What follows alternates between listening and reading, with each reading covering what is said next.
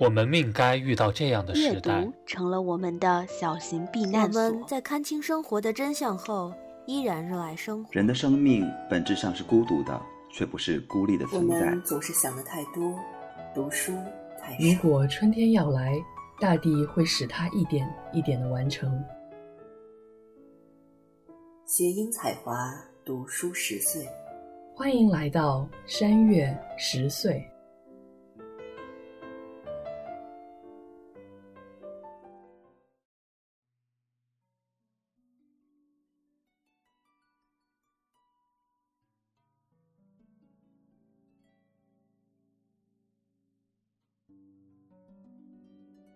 位听众朋友，大家好，欢迎大家来到新一期的山月十岁，我是蒋灵山。我是唐林月，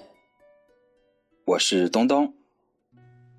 我是超超，今天呢，我们想跟大家介绍一位来自日本的作家，名叫远藤周作。其实我知道这个作家已经一年多了，很希望山月能够一起来阅读这位作家，但是呢，他有比较强烈的宗教背景，所以我很担心自己能不能做到比较好的解读。但是刚好今年年终节目的时候，听到大家都开始对宗教问题越来越感兴趣吧，然后我才觉得说啊，可能可以读一读这个作家。刚好因为我们这期节目的这本书跟印度有关，然后东东又刚好在去年去了印度，我也觉得，哎，那不如来聊一聊今天要讲的这本书。我想先跟大家分享一下我遇到远藤周作这个作家的一个经历。如果大家有听我去日本旅行那一期的话，可能也多少有一些了解。其实就是我在日本旅行的时候，很偶然的状况下去了远藤周作的文学馆，然后才知道这个作家。远藤周作的文学馆呢，在非常远的地方，在长崎，然后又在长崎的最边上。我当时去长崎的原因是因为要去看原爆的纪念馆，因为跟自己的研究有关。然后我当时是一整天，反正大太阳底下就各种看各种原爆的遗址。然后看完了之后，我就开始翻那个 Google Map，想说旁边还有什么有趣的地方。我当时就是被一个叫做建在悬崖边上的文学馆这样的一个噱头吸引了，所以我就决定去这个文学馆去看一看。那当时要去的时候呢，从长崎这个市区出发，还需要坐一个小时的公车，而且还要换乘，然后才能到位于外海町的这个远藤周作文学馆。远藤周作是日本比较少有的以天主教的这样的视角来创作的作家。他的文学馆本身也有一种教堂的感觉，就有彩色的玻璃窗，然后室内比较高，比较空旷。当时除了远藤周作的生平展之外，也有个特展，是关于他对爱的理解。除了展览这个本身之外，其实还有一个类似于就沉思之间这样的一个地方，可以安静的坐在那里冥想，然后或者是远眺蓝色大海，因为就建在这个悬崖上面，它其实面对着中国跟韩国这样子。其实远藤周作他本身并不是长崎人，但是他之所以会在这个地方建他的文学馆，主要有三个原因。一方面呢，外海町这个地方曾经是天主教的故乡，有很多的天主教在日本的这样的一个历史遗存。其实我当时本来也想去参观那些地方，但是因为在远藤周作文学馆坐了大半天，所以就还是决定回去了，要赶那些比较少的公车。然后另外一个原因就是外海这个地方也是远藤周作的代表作之一《沉默》所改编的电影发生的舞台。最后一个原因就是，其实远藤周作自己来过外海厅，他非常喜欢外海的这个感觉，所以呢，在二零零零年五月份的时候，远藤周作的夫人就决定在这里建这样的一个远藤周作文学馆。所以也就是因为有这样的一个参观的机缘，我们今天才决定做远藤周作这样的一个节目。远藤周作出生于一九二三年的东京。出生后不久就跟随父母迁往当时被日本占领的中国满洲里。一九三三年父母离异后，远藤随同母亲回到了日本，居住在母亲的家乡神户。他的母亲在远藤幼年时皈依了天主教，并致力于把远藤培养成一名天主教徒。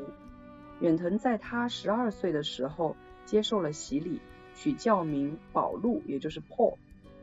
远藤于1950年至1953年在法国留学，他在里昂大学专攻法国文学。他的许多作品是他早年经历的反应，主题涉及作为局外人身份的屈辱，作为外国人的生活经历，在病房的住院经历，以及自己同肺结核的斗争。他的创作关注人性和道德，其作品总是在某种程度上体现着他的天主教信仰。他笔下的大部分角色是在道德困境中抗争的人物，而其选择往往造成令人困惑的悲剧性的后果。正因如此，他的作品常常被拿来同英国作家格雷厄姆·格林做比较，而格林自己则把远藤称作二十世纪最优秀的作家之一。远藤最著名的作品是一九六六年创作的《沉默》，该小说获得了古吉润一郎奖，也两次被拍成电影。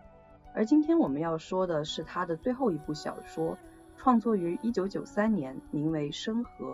该书被翻译成了十三种语言。在他一九九六年去世之前，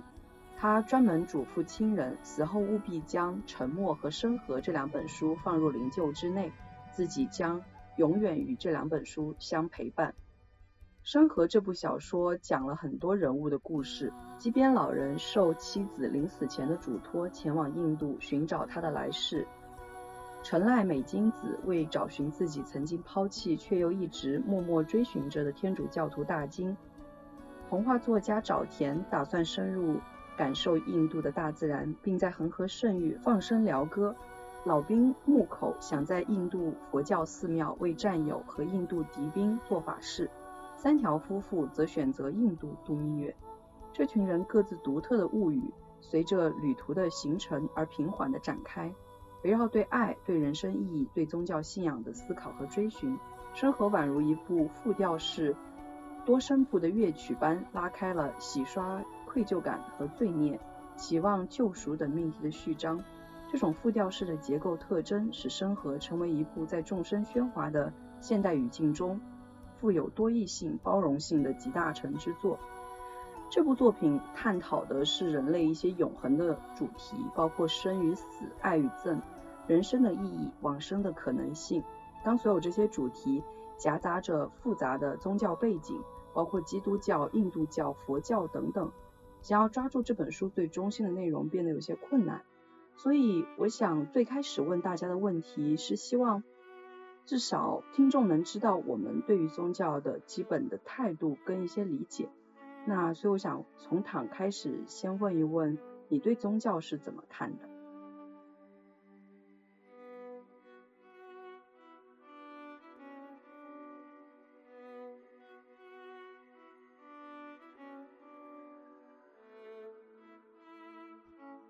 我对宗教的认知可能会有两个方面，一个是个体经验层面的，还有一个是学术理论层面的。那从个体经验出发呢，我是一个不可知论者，对于很多宗教是有一种好奇的一个心态。小时候我的邻居他信基督教，后来我的姥姥信佛教。我来到欧洲之后呢，我的房东信的是东正教。虽然说总体对我的影响都不是很大，但会让我多多少少了解一些相关的仪式文化，或者简单的说某种说法。我是蛮好奇说信仰。能带给人的力量的，因为我虽然对某些宗教的教义架构和演化很感兴趣，但是宗教信仰仍然是我目前难以理解和体验的东西，因为我怀疑的太多，相信很难。那从学术层面出发呢？因为我是社会学的，虽然我没有上过系统的宗教社会学的课，但是社会学三大家都有过关于宗教的论述，托尔干的《宗教生活的基本形式》。韦伯的新教伦理与资本主义精神，以及他写过中国的宗教，还有马克思关于宗教的一些著名论断：宗教是被压迫生灵的叹息，是无情世界的感情，正像它是没有精神的制度的精神一样，宗教是人民的鸦片。那对我个人而言，我会觉得说，对宗教的讨论不能脱离社会和文化背景，同时我也会觉得宗教是每个社会都必然的一个存在。因为在精神世界追寻信仰是人类的一个永恒命题，而宗教是其中很重要的一种形式。所以我今年的一个阅读计划也包括多读一些宗教相关的历史和理论。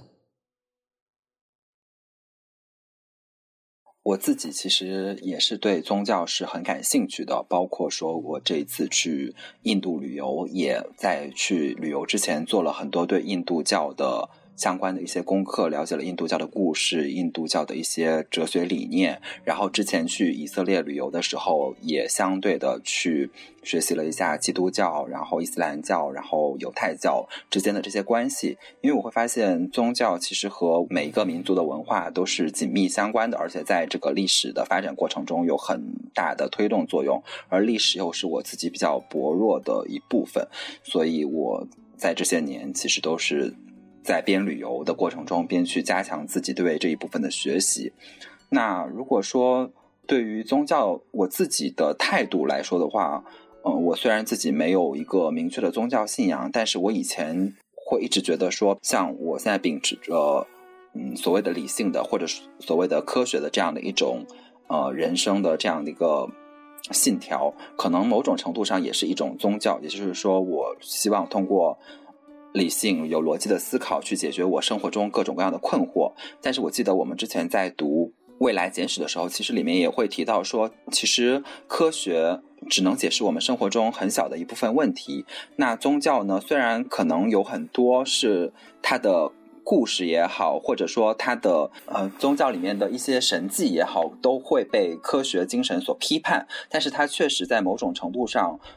解释了，或者说解决了我们在。科学之外很多不能处理的问题，所以我对于有宗教信仰的人，我肯定是觉得，嗯，我我没有那么强的批判精神，但是我也会像唐一样保持着一种好奇且有一定的怀疑的态度。我个人而言，肯定不会去找一个宗教然后去信仰的，这一点我觉得我应该就是这样的个性。对于别人信仰宗教的接触不多，但是在读到的很多作品里面，其实还蛮常会有宗教的元素出现，或者说是宗教和神话，因为好多宗教其实早期和神话故事之间的关系非常的密切，所以就会有很多东西来自于那里面。当读到带有这些元素的内容的时候，其实我会觉得还蛮有兴趣去仔细的了解一下的，像比如说。可能比较有名的 Fate 的作品里面，其实就有很多的英灵，它就是来自于某个宗教的，或者跟宗教的故事有关系的。然后在这个时候，就是嗯，看到某一个出场人物啊，稍微简单的引用了一点点宗教的这样的一个背景，然后你就会觉得就是想要去探究一下，在历史上或者在宗教的描述里面，这个故事是怎么样的。然后通过这种方式，其实以碎片化的形式了解到了很多宗教的历史，但是就可能很缺乏那种系统性的一种认知。刚刚听了大家的讲法，其实我可能基本上的态度也比较相似。最开始的时候，我觉得我是一个蛮坚定的无神论者，但是这样讲的时候，我就觉得啊，其实我从小就非常非常的怕鬼。虽然在理性上面知道这个东西应该不存在，但是又有很多的机缘让我总觉得好像可能有，所以啊后来因为自己的一些人生的经历吧，就会觉得我还是蛮相信有一个不可知然后不可见的力量存在，它在某些时候可能会让我能够有一些不一样的感受，但是。到了大学之后，对于宗教的一个当时非常强烈的转变，是因为被强拉着去参加了一些传基督教的这种 party，然后非常非常讨厌，就是那种填鸭式的告诉你你必须要做这件事情那种感觉，就是对于大学时代的我来说，真的非常难以接受。但是就在那件事情发生了不久之后，我又去了一趟西藏旅行。当时的感受就是对于宗教又有一个三百六十度的转变，就是觉得那些去跪经的那些人让我觉得非常的尊敬，我觉得这真的是信仰带给人的力量，而这种信仰的力量又出现在拉萨的大街小巷，所以当时又让我对于宗教有一个非常强烈的转变。后来读书的时候，其实多多少少会避开宗教。按理来说，其实文学跟宗教之间的联系也非常强烈。像远藤周作这样的作家，其实就是如果你想去研究他，就意味着你必须要懂得天主教的很多东西。可能我一直都有意识的在避开这一些，但是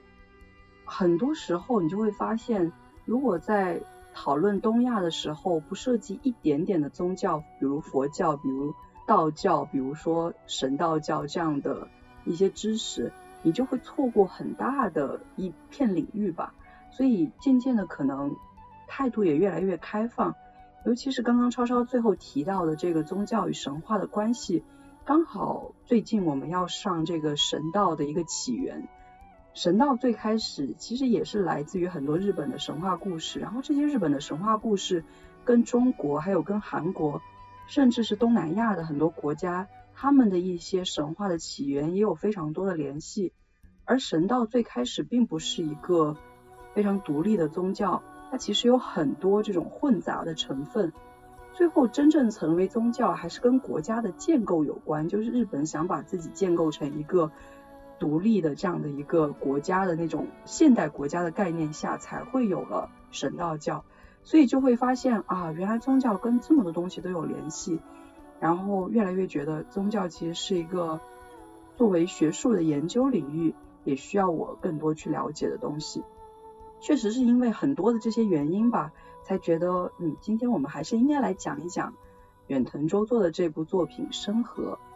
对于远藤周作这个作品，我还是想从人物出发，因为它真的是很多的物语、很多的故事组成的这样的一个作品。那我们就一个个主角来说好了。首先，我们来说基边这个人物。那刚才我有介绍到，基边他其实是在妻子临死的时候说啊，我一定会转世，你一定要去找到我，然后他才会去印度旅行。其实对于基渊这个人物最重要的一个关键词就是转世。在你看来，你觉得基边对于转世的理解有一个怎么样的转变呢？我们从东东开始。我觉得基边对于转世的理解，首先就是他一开始肯定是持怀疑的态度的，他根本就不相信会有转世这个事情的存在。但是当他的妻子就是在临死前一直说。他自己一定会转世以后，他对这件事情就产生了一种怀疑，也因为他自己内心有对于他妻子的这种爱，然后以及愧疚，因为他在他妻子还在世的时候，他没有好好的表达对他妻子的爱，然后他就去了解转世的相关的内容，然后他也发现，呃，在这个书里面的描写里面，就是世界上其实存在着一些人会声称他们在年轻的时候是有转世的记忆的，然后他。就觉得妻子说的这个话是不是有某种程度上可能是真实的，然后他才踏上了这一次的印度之旅。然后在踏上这次印度之旅以后，其实当他要接近这个答案的时候，他心里又开始有一定的动摇。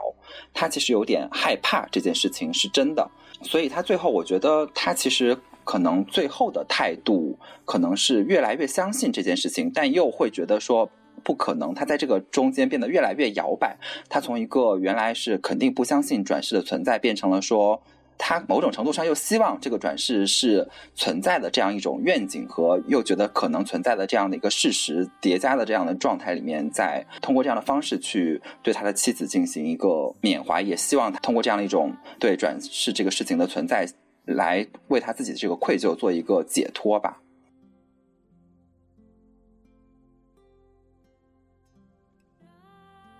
我觉得和东东说的差不多吧。在妻子提及转世之前，基边可能根本就没有考虑过这个问题，因为他本身没有任何宗教信仰，觉得死亡就是一切的消灭。平时也是过着普通的生活，维持着亲近但是又很疏离的家庭关系，和妻子更像是搭伴过日子，而不是出于感情。中间甚至还有过出轨的行为。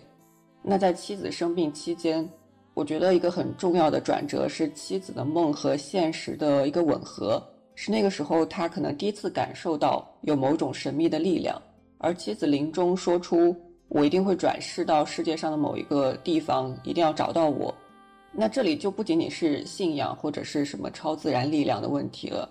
对于当时的畸边来说，这是妻子的临终嘱托，如果不去做，内心就会永远陷在这个事情里面。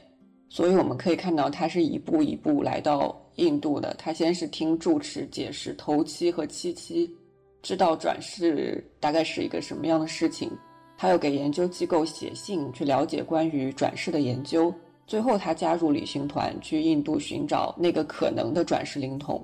那在这些步骤里面，起初基边可能只是保持着对妻子的这种爱、悔恨和羁绊，甚至只是抱有对过往生活的一种怀念。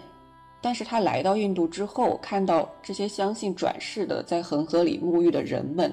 又去到可能有转世灵童的村子，甚至去找了算命师。因为书里面并没有写到这个时候他是相信还是不相信。但是我觉得人在这么执着一件事情之后，往往会说服自己去相信。我印象比较深的一处描写是，基边被小乞丐缠住要钱，当他看到那个小女孩的时候，他突然觉得说。眼前这个女孩就有可能是自己转世的妻子。书里面说，他突然觉得很恐怖。我可以想象，那个时候他对于转世的态度一定是很矛盾的，因为转世是一线的希望，但是这种寻找转世的道路却充满了失败和绝望。当他后来坐在河边去呼唤妻子的时候，我觉得不管那个时候他对转世是什么样的态度，至少他对人生的理解已经完全不一样了。在他以后的日子里面。他的世界也会完全不一样。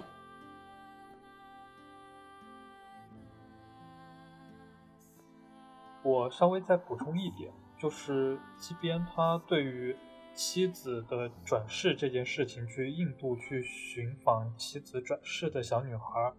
这一次旅行，其实里面寄托了很多，就是他对于妻子的悔恨也好，然后希望也好，就是他本身对于妻子。生前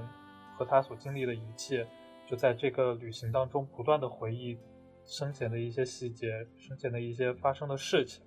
然后对里面很多的环节，包括前面党提到的，就是他还出轨了一次，就是对于很多里面他没有和妻子一起好好生活，没有善待妻子，甚至羞于表达出自己对妻子爱意的这样的一些行为，抱有的悔恨和愧疚，以及就是他。希望妻子能够再有机会和他交谈，能够再见到妻子这样的一种希望，这个是促成他对于转世的这个追求的很重要的一个动力。同时，他对于妻子是否就是真的转世到了那个小女孩身上，是否真的有这么一件事情，其实他自己的内心的想法也是，就是有模糊的一个。概念，但是却没有去想过，就是如果真的有这样的一件事情，如果真的能够遇到会怎么样？就是一个结果，可能像躺说的，就真的遇到了，他反而感到了害怕。就是这个结果，他其实在这趟旅程当中一直是没有去想象的，也不敢去想象的。直到他最后就是坐在恒河边上，感到了这种释怀。我觉得这个可能对于他而言是一个最好的结果，就是。他既没有继续深陷在那种深深的丧失感之中，同时他也没有就是说真的给他找到了，然后真的去交谈，那样，我觉得不管是真还是假，我觉得可能对于他而言都不是一个很好的结果。我觉得这种形式是一个他对于转世的这个追求最好的一个结局。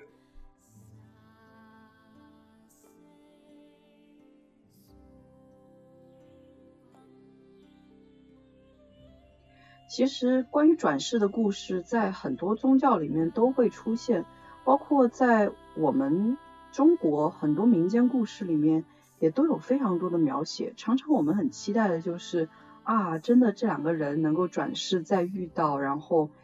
什么有三生三世啊什么的那种缘分。但实际上，当把这些可能带着一些玄幻奇妙的元素丢开，只是。从一个现实的角度去考虑转世的可能性的时候，我觉得季边的这个故事真的描写的很真实，也很就是有一种比较真实的伤感吧。而且季边跟他的妻子的这种婚姻故事也是非常典型的日本传统家庭里面会看到的婚姻故事。正因为所有的这些东西的叠加，到最后他去了印度。的这个寻访的过程，到最后不知他到底能不能放下执念的这样的一个有一点点未来不可知的感觉的这样的一个结局，都让我觉得这应该才是比较真实的人生对于转世的这样的一个想法。接下来的这一个物语或者说这个故事，其实也跟姬边的故事相连，就是美金子的故事。那美金子其实是当时照看姬边妻子的这样的一个护理员。到了他的故事，他有自己独立的一个故事，就是他跟天主教徒大金的这个故事。那我想问一问各位，就是美金子跟大金之间到底有怎样的一个羁绊呢？那你又是怎么去理解他的呢？那我们从躺开始。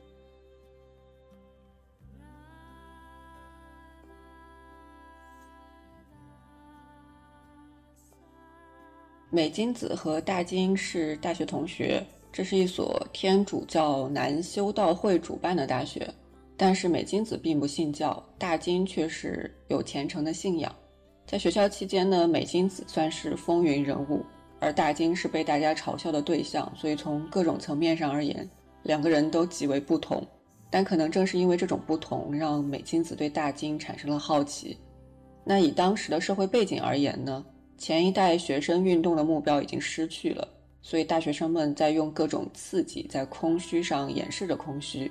而美金子带着出身乡下的自卑，所作所为又会更加的过火。所以，当大金这样一个人物出现在美金子的视野里，可以想象，那种好奇不仅仅是对大金本人，更是对大金的信仰。在学校期间，美金子捉弄大金，一定程度上也是出于对某种信仰或权威的挑战。而当他们二人了解加深之后，大金以及大金的信仰就有了更大的吸引力，因为美金子自认为是一个不会爱、不懂爱的人，而大金信奉的是一种无比宽广的大爱。这种爱是美金子难以理解、难以体会的。正是因为这种难以体会，然后再加上一些朦胧的吸引，使得美金子就开始逐渐追寻大金的脚步。从一开始的明信片，到后来法国，又到印度。所以，我觉得美金子和大金的这种羁绊，可能更多的是美金子和大金所代表的那种爱与信仰之间的羁绊。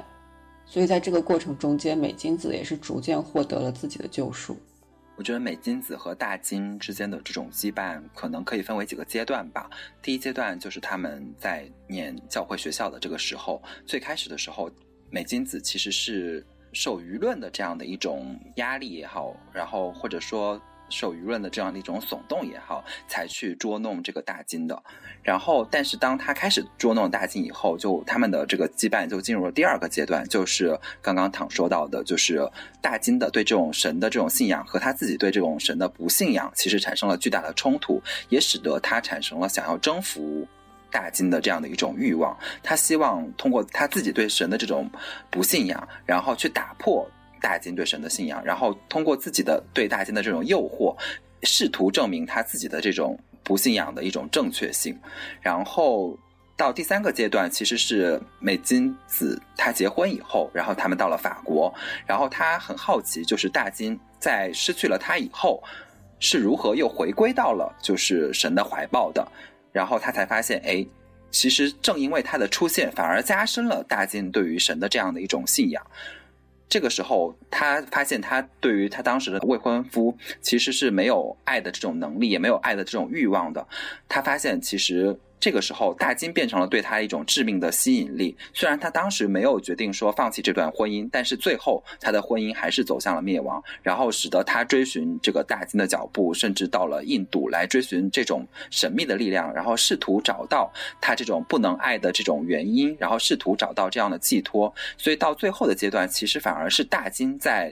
某种程度上，或者说大金代表的这种宗教、这种神秘的力量在。牵引着他，然后也在使得他去通试图通过这样的一种力量来解决自己的困惑。我觉得美金子和大金的这一条线应该算是整个这本书里面最重要的一条线了。而大金他的形象其实就很像书里面也说到，就是大金他其实是在模仿着主的行为，其实他就代表着那种。最极致的，可能作者所想象的那种对整个人世间所有的存在的那种普遍的爱，那种大爱所持有这种的信仰的一个终极的形态。而美金子可能就像是一个没有信仰或者拒绝信仰的这样的一个顽固不化的人，或者说是披着普通的这种信徒的外表，而内心其实是有丰富的自己欲望的这样的一种人。书的前面其实美金子展现出了很多面相，他从容不迫地游走在各种人之间，表现出那种对人爱的。样子去医院里面当护工，但这个他内心非常明白的、清晰的认识到，就是这个是他所主动所装出来、所表现出来的。然后他内心有空虚，他内心也有对于某种可能难以触及的这种爱的追求。总而言之，就是他的内里存在着很多这种。我们在信仰或者宗教里面可能会觉得是比较消极、比较负面的一些东西，然后在这个和大金所发生的这一切的故事之中，他个人可能并没有就是说真的就是把他整个人扭转过来成为了一个虔诚的信徒，但是他却实实在在的在大金身上感受到了就是那种信仰的存在，那种宗教所相信、所宣扬的那种美好的存在。就是在这种对于大金的理解上，他逐渐的转变，直到故事的最后，他觉得就是他所作所为，其实就是在模仿主的样子。于是他就是借圣经里面的词，在那里说到，这就是这本书最后结尾的那一章。在这个结尾的地方，最终就是大金他生死也不知道，然后美金子也接下来就要踏上回日本的飞机。结束他这段印度之行，但我觉得就是整个这个过程实际上是一个不可能信教的人，或者说就是不虔诚、不可能虔诚的人，他最终感受到了信仰或者宗教所带来的这些东西，他最终也能够去理解这样的一种存在，然后很可能就是最终他也可以被这一份存在所包容，就是达到了这样的一种转变。嗯其实所有的这些物语里面，我是最喜欢美金子跟大金的这一条线的，因为我会觉得美金子这个人还蛮真实的，就像刚刚躺提到的，他是在那个风起云涌的一九六零年代之后的那一代人，然后信仰的一些崩塌，然后包括经济的泡沫的这种破掉吧，可能让他自己不知道人生到底该追求些什么，他是在这样的一种状态下。跟大金有了各种各样的接触，他想把大金也拉到自己的那种没有任何追求跟信仰的状态当中，然后也是这样的一种没有追求跟信仰变成了他的某种欲望，然后想要把大金拉过来，但是大金却一次又一次的似乎在向他证明，啊，其实如果你觉得在这种世俗的生活当中找不到你的追求跟信仰，其实还有一个更大的。甚至不一定只是天主教的这样的一个存在，是你可以去追求、可以去信仰的。所以在这个互相有点博弈跟拉扯的过程当中，我觉得好像看了一个宗教式的爱在三部曲的感觉。可能他们在日本是一段，在法国是一段，然后在印度是一段，然后可能又比爱在有更多的戏剧冲突。所以我觉得是一个很精彩的故事，也可以让我们思考很多。那接下来的这两个故事可能稍许跟前面的故事没有那么强烈的联系。另外的两个主角其实是这些人一起去印度旅行的时候遇到的。接下来的这一个呢，是一个二战的老兵木口，他其实是当年被派往缅甸，然后经历了所谓的死亡之路，最后回到日本。所以对于他来说，他最大的一个执念可能就是。生跟死的问题，还有他对于他的战友的那种愧疚感。那我想问一问大家，对于战时跟战后的这样的生与死，你觉得木口是怎么去看待的呢？那我们从东东开始。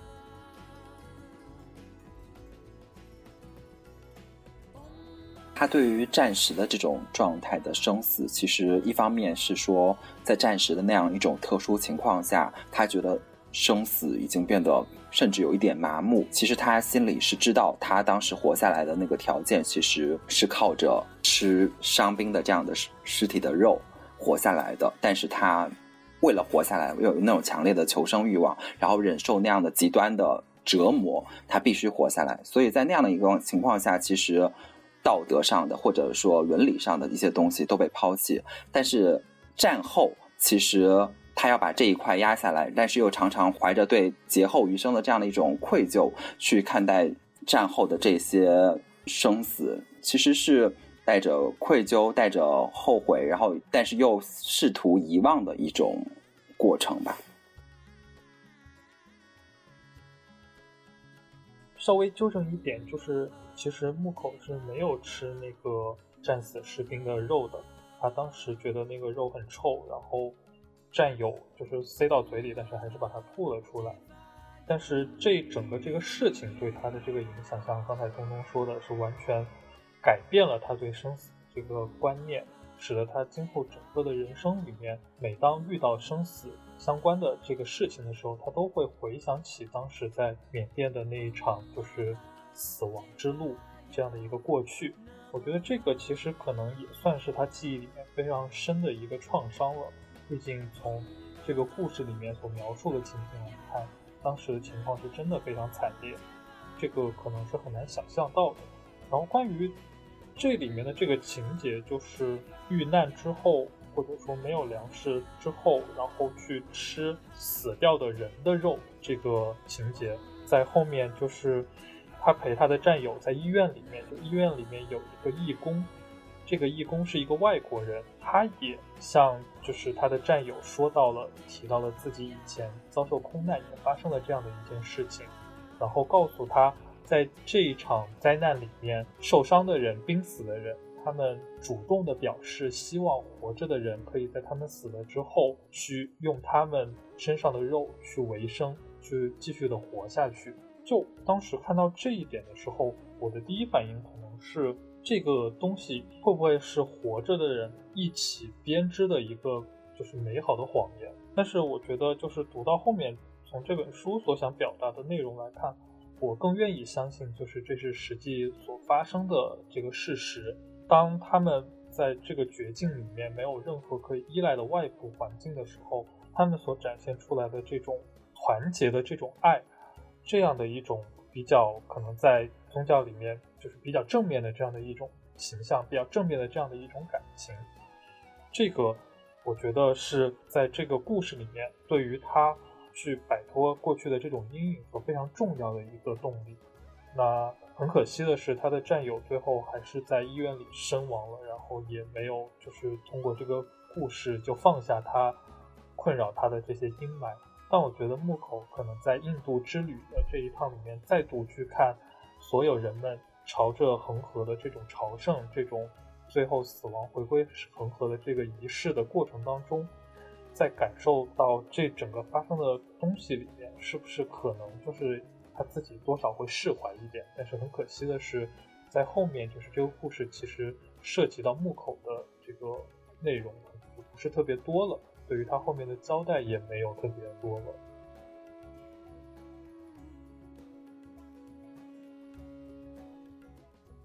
其实木口的这个经历是一个非常典型的描写战争跟战后的这样的一个经历。然后他当然有自己的一个战争的创伤，然后他所经历的东西其实是一个在战争当中很普遍性的东西。我当时读到刚刚超超所提到这个类比，就是说战争时期吃人肉与空难当中吃人肉这两件事情，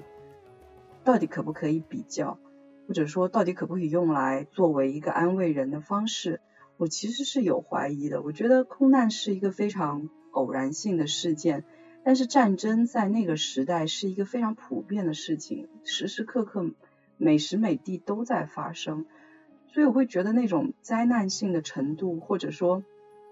那种值得我们反思的程度是完全不一样的。很有可能木口是永远无法从中释怀的，他一定会带着那种罪恶感，直到他死去的那一刻。所以我觉得这个故事有一些可惜，就是好像确实有一些弱，没有看到更多的一个塑造跟更多的情节。那最后呢，我们想讲的这一个故事就是童话作家沼田的故事。他其实是写童话的，所以他来到印度的原因就是他想放生一个动物叫鹩哥，因为鹩哥在他生病的时候似乎代替他死去。那我想问一问大家，你觉得沼田对于动物有一种执念吗？或者说，如果有执念的话，到底是一种怎样的执念呢？那我们从躺开始。我觉得在沼田心目中，动物可能是最有灵性、最能理解它的一种力量吧。从这个角度而言，其实也可以说，动物就是他心目中的神。他人生的很多时刻都与动物有解不开的关系。在儿时呢，他捡到的一只黑狗是他的唯一的朋友，也是他唯一可以倾诉的对象。那当了童话作家之后，他曾饲养过犀鸟，犀鸟的寂寞和他也是相互呼应的。他和犀鸟之间的这种精神交流似乎很难被其他人理解，而住院期间的辽哥更会让沼田觉得是这只鹩哥替代了自己的死亡，是动物这种神灵拯救了自己。所以我觉得。不能说是执念吧，可以说是另外一种意义上的信仰。我也觉得，其实不能算是一种执念，是每个人有每个人就是精神寄托的地方。就像他刚刚说到的，对于早田来说，动物有灵就是一种他坚持的理念，且可能也是早田的个性决定了他没有办法把他的这种。生命中的这样的一些痛苦、孤独、各种各样的感受，去和周遭的人去分享，他反而是可以，就是通过动物在我们看来无法理解的一些回应，能够得到他想要的答案，然后在和动物的交流过程中，对他所有的这些想法有一个很好的回应。所以，其实这就是他生存下去的方式，也不是一种执念，可能在。周围的人看来，就是人和动物交流是一个很奇怪的事情，可是对他而言，就是一个从小到大自然而然的一种生活的方式。我觉得刚才说到的，就是他对于动物的这种感觉、这种认知，也像是一种信仰。我觉得这个其实挺准确的，也是我想要表达的这样的一种想法，就是他在基于他个人的整个这个人生的体验里面。非常多次的和动物产生了这种非常奇妙的联系，然后这些事情一件一件的不断的加深他对于动物的这样的一种想法，就是万物有灵，他可以和他们去沟通，和他们去诉说他平时可能很难向周遭的人们去诉说的一些话，所以我觉得这个过程可能就是他基于自己的个人的体验，然后不断加深的一种他自己的信仰。刚刚我们说了，就是在书中这几个比较主要的人物，他们各自的一些人生经历。我们刚才不断的提到说，其实他们是共同来到印度旅行，才有了这样的一段缘分，以及让我们知道他们各自的人生经历。那我想问问大家，他们各自到底有怎样的一个信仰？然后他们对于恒河又有怎么样的一个理解呢？那我们从躺开始。因为我们前面聊了好几个人物嘛，但其实书里面还有更多的人物。这些旅行团的人，大家聚在一起来到印度，可以说都有自己想要追求和想要寻找的救赎。所以我觉得我也不能把人物都讲了，因为后面大家可能有很多想聊的。所以我想讲一个前面没有提到的人物，就是这个旅行团的领队江波。他曾经在印度留学四年，研究印度哲学。对印度非常迷恋，但是呢，生活所迫，他不得不去当旅行团的领队，但心里却是看不起观光客的。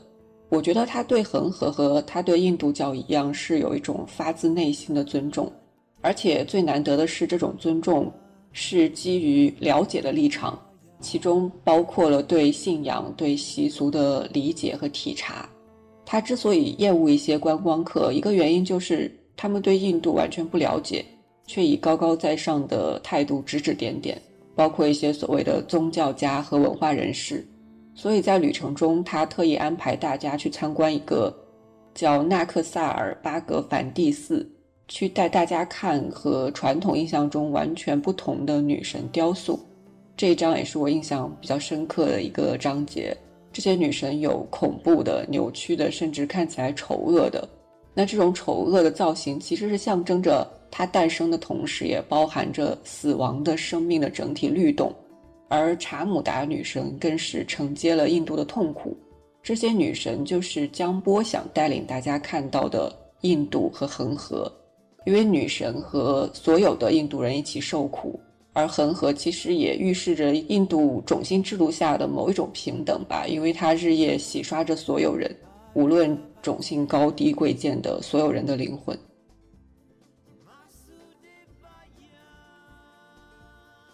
如果说到书中的主要人物的话，其实我们刚刚已经主要讨论过了，他们有什么样的信仰？那其实，比如说基边或者说美金子，他们其实本质上在来到印度以前，可以说是没有信仰的。他们不相信这个世界上有神灵，然后他们也不相信转世的概念，他们也不相信有这样一种神秘的力量就可以决定世间的万物，决定世界的爱。但是。他们来到这里以后，当他们踏上这趟旅程的时候，他们其实就是某种程度上，嗯，放弃了他们原来这种绝对的不信、不信任、绝对的不相信，试图在这里面找到某种答案。然后，当他们来到恒河以后，他们发现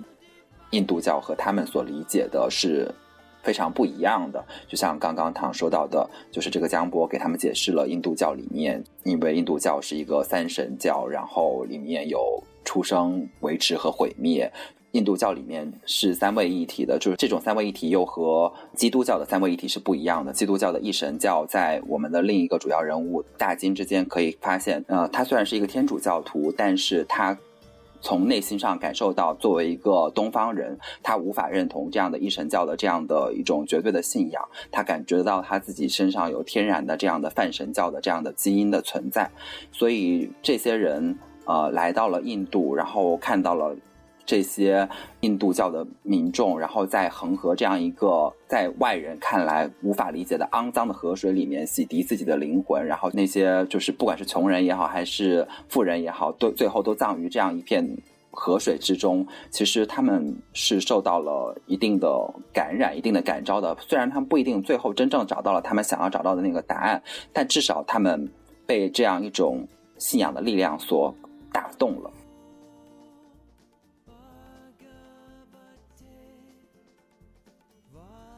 对，就是前面我们讲到的这些主要人物，可以像东东所说的，就除了大金之外，可能我们可以说他是没有信仰的。然后在造访了印度的这次旅行之后，他们可能。还是会继续维持着他们没有信仰的这样的一个呃身份，或者他们这样这样的一个想法。但是他们本身在这趟旅行当中，各自有他们心灵上所寻求的一些东西。在这个过程当中，他们最后来到恒河，看到了恒河包容一切，包容生和死，包容所有的人类，然后所有的动物，所有的存在。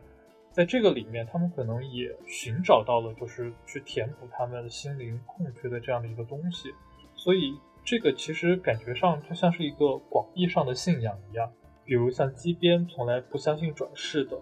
在此之后，他可能也还是不相信转世，但是他对转世有了一个更加温馨的、一个更加充满爱的这样的一个理解。然后，像美金子，他可能本来就是内心充满着空虚，然后对于人生的欲望有一种可以说是比较不正常的这样的一种追求。那在此之后，可能他感受到了就是大金身上所存在的这样的一种主的这种博爱。那这个可能会就是影响他的某一些想法。所以我觉得这些可能就是他们在这趟旅行当中所获得的一种广义上的信仰吧。其实关于信仰的这个问题，我们刚刚讨论的更多可能是就这本书我们看到的一些，但其实书中引用了很多宗教经典来去讨论，可能可以从一个更高的角度去讨论说，信仰到底是什么，他们的信仰有怎样的转变。我想，如果大家需要更多的了解，一方面可以去读这本书，另一方面也可以去搜索一些关于这本书的讨论，或许会有更深刻的关于信仰的理解。那接下来我们可能也跟这本书有关，但也跳脱这本书，就是你觉得远藤周作他自己的宗教观念是怎样的？然后你觉得在书中又是透露出他哪些宗教观念呢？那我们从躺开始。在书中，远藤周作他提到了很多的宗教，天主教、佛教、印度教等等。我觉得他是借书中的人物大金去表达自己的一个宗教观念。大金认为的神不是人以外让人瞻仰的事物，而是在人之中包容人、包容树、也包容花草的大生命。书中用洋葱来指代这种爱。而洋葱是爱的作用的合集，而且洋葱无处不在。在大金看来呢，各种各样的宗教从不同的道路聚集到同一个地点，他觉得只要能到达同样的地点，即使走的是不同的道路也没有关系，因为神有不同的脸，隐藏在不同的宗教里面，他只是在不同的脸中间选择了一个。但其实这种思想招致了挺多的批评，我看到有人说。就这种泛爱论，表面上很光辉，但实际上是抹杀了每个宗教的深层意义。但是因为我也看了远藤周作的另外一本作品《沉默》，在《沉默》里面，他对于基督教和日本的当地文化会有一个更多的讨论。我觉得结合起来看，其实是很能理解他对于宗教和在地文化冲突的这种纠结和思考的。但是和《沉默》相比呢，我觉得生和与其说。是讨论宗教，不如说他谈的本身是一个普遍信仰的一个问题，而关于信仰和救赎的讨论呢，则是一个永恒的命题吧。作者在这个书里面，首先表现的肯定是对宗教的一种包容，他其实塑造了前面几个主要人物，他们原先都是对。宗教信仰持着某种批判和怀疑的态度的，但是在这样一趟旅程里面，他们都发现了信仰会给人带来的某种力量。虽然他们最后不一定都信仰了宗教，但是至少他们认识到，就是宗教并不像他们之前想的那样的虚无，那样的没有作用。然后另一方面，我觉得作者也就像刚刚躺说到的，就是作者在这里面传达出了一种他在。通过这个大金之口也说出来了，就是他觉得现在是一个宗教对话的时代。他觉得不管是基督教也好，还是印度教也好，还是日本的这种泛神的这种道教也好，其实不同的宗教之间是可以对话的。这种对话不应该是以其中一个为主体，然后去。统治其他宗教的这样一种对话，而是平等的对话。当然，这种平等可能也意味着，就是有作者背后自己认为，就是这之后其实都有一个更加大一统的所谓的更高层级上的这样的呃爱也好，或者说书里面说的这个呃洋葱这个概念也好。但是总归作者认为，就是这些不同的宗教之间是可以达成某种共识的。但是确实也会存在一部分的问题，就是说其实。像基督教、伊斯兰教，然后东正教、犹太教这些异神教，以及跟印度教这种起源的有转世概念的，然后这种偏泛神教的这种，他们其实是有不同起源的，然后他们的就是历史文化背景也是不同的。那如果你要去找到他们背后之间统一的这种爱的观念，可能又抹杀了他们之间这种丰富性。但是我觉得这种尝试，这种。试图去寻找不同宗教之间的对话的这种努力，我觉得我是比较认可的。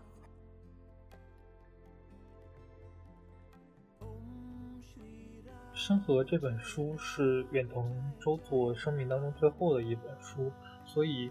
也展现的就是他整个对于宗教观念的一个演化的最终的一个形态。像刚才党和东东所提到的，就是这样的一种人间大爱。似乎就是在最终一个终极的地方，将所有的宗教统一起来了，形成了一种泛神论的这样的一个思想。其实现在所存在的不同的这些宗教，他们的核心目的都是为了救赎人类的心灵，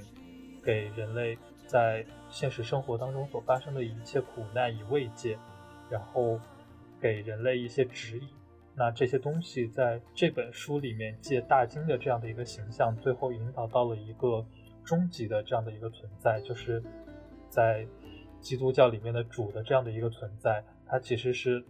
就是超越了整个天主教的这样的一个范畴，达到的就是所有宗教最后可能统一成了这种人性的关爱。不同的宗教的这些不同的规则条条框框，可能是。不同的这些信仰的人，借他们之口所表达出来的这样的一个终极的东西，这个东西本身是一个很美好、可以容纳一切的东西，但是可能就是去讲述它的人本身没有能力去承载这样的一个容量，所以借不同的这些信仰之人的口所表达出来的，就呈现出了不同的形态。我觉得这个可能也是和。整个日本的这个文化对他的影响息息相关，因为就是整个日本的文化里面，大家信奉八百万神明，认为万物皆有神灵，这样的一种神道的信仰，深深的融入在了整个日本的文化里面。然后，基督教或者说天主教作为一个外来的信仰，它本身不是在这片土地上所生长出来的，它在这片土地上没有这个成长的过程，是一个。直接以成熟的形态输入到日本，在战国时期，就是传教进来，那个时候织田的政府实际上是对这个传教是很宽容的，所以当时有很多处在战乱期间、生活非常贫瘠的这些农民们，他们对于基督教实际上并没有一个清晰的认识，只是作为一种精神的寄托，他们没有深入的去了解什么东西。这个对于他们而言，就是把他们从生活当中的这种现实的苦难解放出来的一个精神上面的这样的一个救助。然后到了德川幕府时期，整个政府对于天主教是一个非常严厉打压的这样的一个状态，所以这些信仰全部都转入到了地下，甚至后面爆发了像岛原之乱这样的，因为信仰的关系，然后当地的农民起义这样。形成了这样的一些历史的事件，在这个发展的过程当中，其实宗教一直对于日本而言就扮演着这样的一种精神上的寄托，所以我觉得这个可能也是根植在就是整个日本，甚至说可以说是整个就是东亚圈里面对于基督教、对于天主教的这样的一个认识，是产生于这样的环境之中，大家自然而然的可能会有这样的一种认识，就是它。最初的形态就是对于人的一种博爱、一种大爱这样的一种存在。其实刚刚三位都聊了很多远藤周作他的一个宗教观念，我觉得我当时去文学馆的时候看到他的这些努力，就是他这种半神论或者半爱论的这些努力，我其实是蛮感慨的，也觉得想法真的非常的美好，只是说。实践起来可能非常的困难，但是远藤周作自己一生确实是在为这样的一个理想再去努力。我觉得至少这一点是非常值得尊敬的。那可能我们刚刚在对整本书以及对远藤周作的讨论当中，虽然涉及了很多宗教的问题，但讨论其实可能没有非常的深入。所以如果大家真的想去了解远藤周作，想去了解日本的各种宗教，或者想去了解印度的各种宗教，还需要大家去看更多的书，去发现，才可能会有更深的一个理解吧。我觉得宗教的这些问题，宗教的相关研究还是非常值得我们多去看、多去了解，这样你可能才对世界上面现在发生的很多问题，能够更加不带偏见的去理解他们。今天我们的节目就到这里了，我是蒋林山，我是唐林月，我是东东，我是超超，我们下期节目再见，拜拜。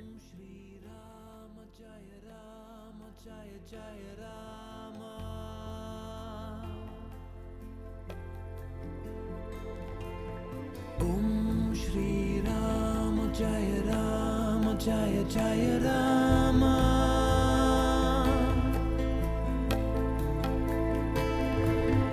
Om Rama Jaya Rama Jaya Jaya Rama.